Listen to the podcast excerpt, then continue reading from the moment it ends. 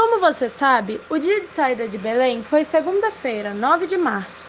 No sábado, dia 14 do mês, entre as 8 e as 9 horas, nos encontramos entre as Canárias, perto de Gran Canária, onde caminhamos tranquilamente por 12 ou 16 quilômetros na frente deles o dia todo. E no domingo, dia 22 do mês, por volta das 10 horas mais ou menos, tivemos uma vista das ilhas de Cabo Verde, ou melhor ainda, segundo o piloto periscolar, trata-se da ilha de São Nicolau. Por isso, navegamos muito nesta rota marítima. Até terça-feira de Páscoa, o piloto disse que eram 21 dias em abril e que o trabalho era de 2.640 ou 2.680 quilômetros. Eles disseram que encontramos alguns sinais de terra que continham muita grama. Os marinheiros chamam de botelho, outros chamam de rabo de burro. Na quarta-feira seguinte, logo cedo, encontramos um pássaro chamado de furabucho. Neste dia, a poucas horas da véspera, podemos ver uma terra, primeiro de uma grande montanha muito alta e circular, e outras montanhas mais baixas ao sul, terreno plano com arbustos densos. Para as montanhas, o capitão deu um nome, Monte Pascoal, e para a terra, Terra da Vera Cruz. Ao pôr do sol, perto de 24 quilômetros da Terra, encontramos o ponto de ancoragem aproximado de 35 metros. O ponto de ancoragem limpo, Ficamos lá a noite toda. Na quinta-feira pela manhã, navegamos e continuamos a proteção do direito à terra. Em pequenos barcos percorreram 31, 29, 27, 25, 23, 21, 18 e 16 metros, no máximo meio metro da terra. Cada um de nós lançou uma âncora na boca de um rio. Chegamos a este cais por volta das 10 horas. Dali vimos homens que andavam pela praia, trabalhando sete ou oito vezes segundo disseram os navios pequenos que chegaram primeiro. Eles são morenos e nus, sem nada os cobrindo. Nas mãos tinham arcos com suas flechas. Muitos deles, ou quase todos que passaram por ali, tinham aqueles ossos nos lábios. Alguns que não andavam com eles tinham os lábios furados e uns espelhos de madeira nos buracos. Pareciam de borracha. Os outros tinham três bicos, um no meio e dois no cabo. Existiam outros blocos de cores. Metade deles são de suas próprias cores e a outra metade são de tinta preta, azul claro ou outras cores. São três ou quatro meninas, muito pequenas e bem gentis, cabelo preto, ombros longos, e a vergonha deles é tão alta, tão perto, tão nítida, que se olharmos bem para eles, não temos vergonha. Ali, por então, não houve mais fala ou entendimento com eles, pela crueldade deles ser enorme a ponto de não entender nem ouvir ninguém. De tarde, saiu o capitão Mora em seu barco com todos nós, e com os outros capitães das tripulações em seus barcos a remar pela baía, no litoral. Mas ninguém saiu em terra, porque o capitão não quis, com impedimento de ninguém sair. Somente saiu ele com todos nós em uma ilha grande, que no litoral estava muito vazia.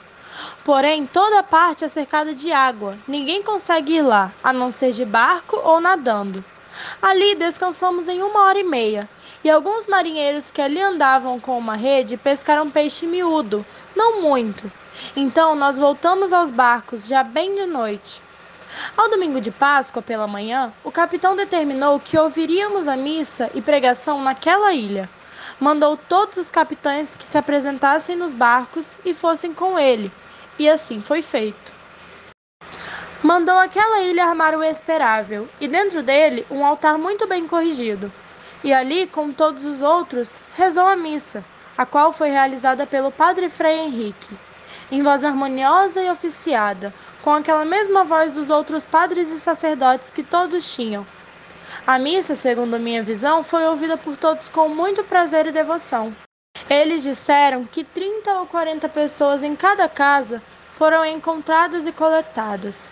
Eles os alimentaram porque tinham muito inhame e outras sementes, e sempre havia algo para eles comerem da terra. Eles resgataram a cascavel e o enorme e lindo papagaio vermelho, e outras coisas valiosas ali, além de dois gorros de penas verdes, panos de penas de várias cores e tecidos lindíssimos. Na terça-feira, depois do jantar, desembarcamos para guardar a lenha e lavar nossas roupas. Quando chegamos, eles estavam na praia, trabalhando na casa dos 60 ou 70 anos, sem arcos e nada. Tanto que chegamos e eles rapidamente nos evitaram. Eles lutaram conosco e ficaram muito felizes. Quando estávamos cortando madeira, dois carpinteiros fizeram uma grande cruz. Muitos deles vieram com o carpinteiro, e eu acho que eles fizeram isso mais porque viram as ferramentas usadas para fazer a cruz do que pela própria cruz. Até porque eles não tinham materiais de ferro e cortavam a madeira com uma pedra em formato de cunha. O capitão mandou dois exilados e Diogo Dias para a aldeia e de qualquer forma, mesmo que mandando, não ficaram no barco e foram dormir. Quando estávamos cortando lenha na floresta, alguns papagaios verdes e marrons de tamanhos diferentes passaram por essas árvores. Então, na minha opinião, haveria muitos papagaios nesta terra. Nessa altura, nunca víamos outros pombos, apenas alguns, e na minha opinião, maiores que as de Portugal. Algumas pessoas diziam que viam rolas, eu não os vi. Não desembarcamos na quarta-feira, porque o capitão caminhou o dia todo no navio de abastecimento para abandoná-lo, para que o navio carregasse algo que todos pudessem trazer a bordo. De acordo com muitos navios que vimos, eles trouxeram papagaios verdes e outros pássaros pretos, quase como pegas, a menos que tivessem bico branco e cauda curta.